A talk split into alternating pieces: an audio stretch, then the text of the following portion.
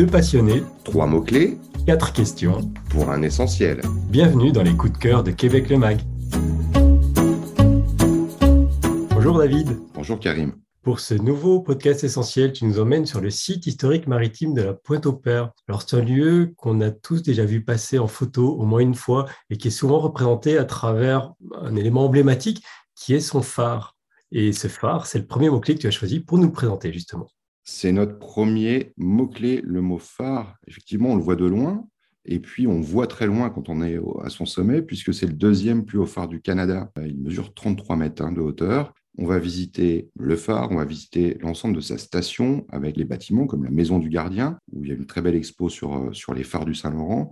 On va visiter le hangar de la Corne de Brune, qui présente une, exposition sur le monde des signaux sonores, par exemple, d'hier euh, à aujourd'hui. Alors voilà, on est sur un, un site patrimonial qui est d'une très grande importance dans l'histoire de la navigation sur le, sur le fleuve Saint-Laurent et qui propose aussi d'autres attraits puisqu'on a véritablement trois musées en un. D'accord. Et le deuxième de ces musées, alors il, parle effectivement d'histoire, il parle d'histoire maritime, mais d'une histoire assez tragique puisque bah, c'est l'objet du second mot-clé que tu as choisi, qui est le mot-clé naufrage. Le mot-clé naufrage pour évoquer le naufrage de l'Empress of Ireland, euh, ce navire euh, qui est entré en collision avec un charbonnier norvégien. On est le 29 mai 1914, donc quelques mois avant l'éclatement de la Première Guerre mondiale. Ça explique peut-être pourquoi ce naufrage est un peu moins présent dans la, dans la mémoire euh, collective, mais c'est un des trois plus grands naufrages du XXe siècle avec celui du Titanic et du Lusitania.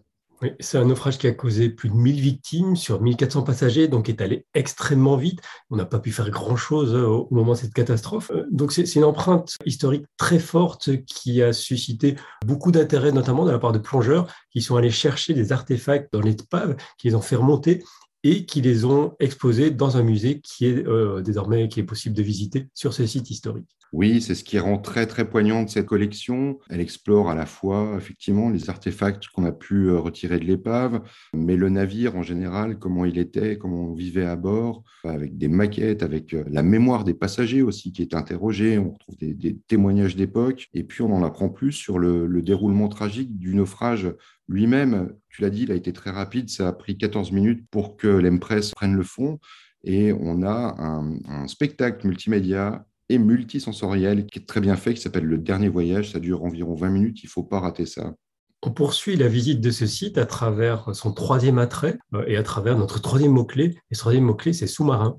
Sous-marin. Pourquoi sous-marin? Pourquoi un sous-marin ici? Eh bien, parce qu'on peut visiter un authentique sous-marin. Il s'appelle l'Onondaga. C'est un sous-marin canadien qui a été construit en 1964. Il a été intégré aux forces maritimes de l'Atlantique. On est en pleine guerre froide, toute la période pendant laquelle il a servi, pendant 33 ans. Euh, ça a été euh, beaucoup de boulot pour, euh, pour l'amener ici, pour l'ouvrir au public. Il y a eu sept ans de mise en œuvre. Il a été inauguré en 2009 et c'est vraiment un attrait qui fait euh, l'unanimité, qui est vraiment incroyable à découvrir. C'est, je crois, le seul à découvrir au Canada. Et comment on visite ce sous-marin? Alors, on le visite librement avec à, à l'aide d'un audio guide qui va nous expliquer station par station le fonctionnement, où, où est-ce qu'on est, etc. Le travail des, des hommes euh, à bord, ils étaient 70, confinés parfois pendant des mois. Les différents métiers à bord du sous-marin, son fonctionnement, c'est vraiment passionnant. Il y a une nouveauté euh, qui permet de le visiter encore différemment à travers euh, des, outils technologiques extrêmement modernes. Tu nous en parles un petit peu? Oui, ça se passe à l'extérieur du sous-marin. On va le longer euh, avec un outil interactif, une tablette, et c'est un parcours vraiment interactif qui s'appelle les super pouvoirs du sous-marin. Donc, les enfants en particulier adorent ça. Mais vous êtes grand, vous vous prenez au jeu aussi parce que euh, on vous montre comment euh, charger et lancer une torpille, par exemple, comment utiliser le périscope. C'est vraiment euh, à la fois ludique et puis ça vous apprend plein de choses. Il est temps de passer à nos quatre questions pour en apprendre un peu plus sur ce site historique maritime de la Pointe-au-Père. Première question, pourquoi Québec le Mag Pourquoi la rédaction de Québec le Mag a choisi ce site historique comme un essentiel? C'est un essentiel parce que c'est un, incontournable au bassin Laurent. C'est ce rendez-vous unique avec l'horizon marin euh, en ligne de mire, donc entre la mer, l'histoire, toute une partie de l'histoire finalement du Québec, du Québec maritime en particulier. Et puis c'est un musée, comme on l'a expliqué, pas comme les autres. hein. Vous avez trois attraits en un. On compte au moins trois bonnes heures pour faire le tour complet. J'avoue que moi, j'y passe un peu plus de temps tellement il y a des choses à découvrir, à expérimenter. Et puis c'est un site en plus qui plaît à, tout le monde, à tous les âges, y compris pour les enfants. On l'a compris notamment avec cette visite interactive euh, qui parle des super pouvoirs du sous-marin. C'est un site qui est accessible aussi, y compris pour les personnes à mobilité réduite, et c'est important de le souligner. Est-ce qu'il y a un moment dans l'année où, il faut s'y rendre? Est-ce qu'il y a des horaires d'ouverture? Alors, le sous-marin, euh, la station de phare sont accessibles vraiment de juin à début octobre. Donc, la belle saison, c'est parfait pour aller visiter le site historique maritime de la Pointe-au-Père. Le musée euh, de l'Empress of Island, euh, donc le musée qui parle de, ce naufrage, il est ouvert pratiquement toute l'année. On peut le visiter dès le début, dès la fin du mois de février. Est-ce qu'il y a un petit détail qui, pour toi, en fait un grand coup de cœur? Alors, il y a une expérience qui est réellement insolite dont on n'a pas parlé encore, mais c'est la possibilité de passer une nuit à bord du sous-marin. Alors imaginez, vous êtes vraiment dans la peau d'un sous-marinier, on va vous faire faire des exercices pendant la soirée, vous allez prendre votre repas à bord et puis euh, passer la nuit dans une couchette euh, du sous-marin, vraiment à la manière des membres de l'équipage la notion d'hébergement insolite prend vraiment tout son sens pour le coup. On est à la Pointe-au-Père, David, un endroit euh, bah, qui, est, qui est entouré d'autres essentiels. Est-ce que tu peux nous en citer quelques-uns?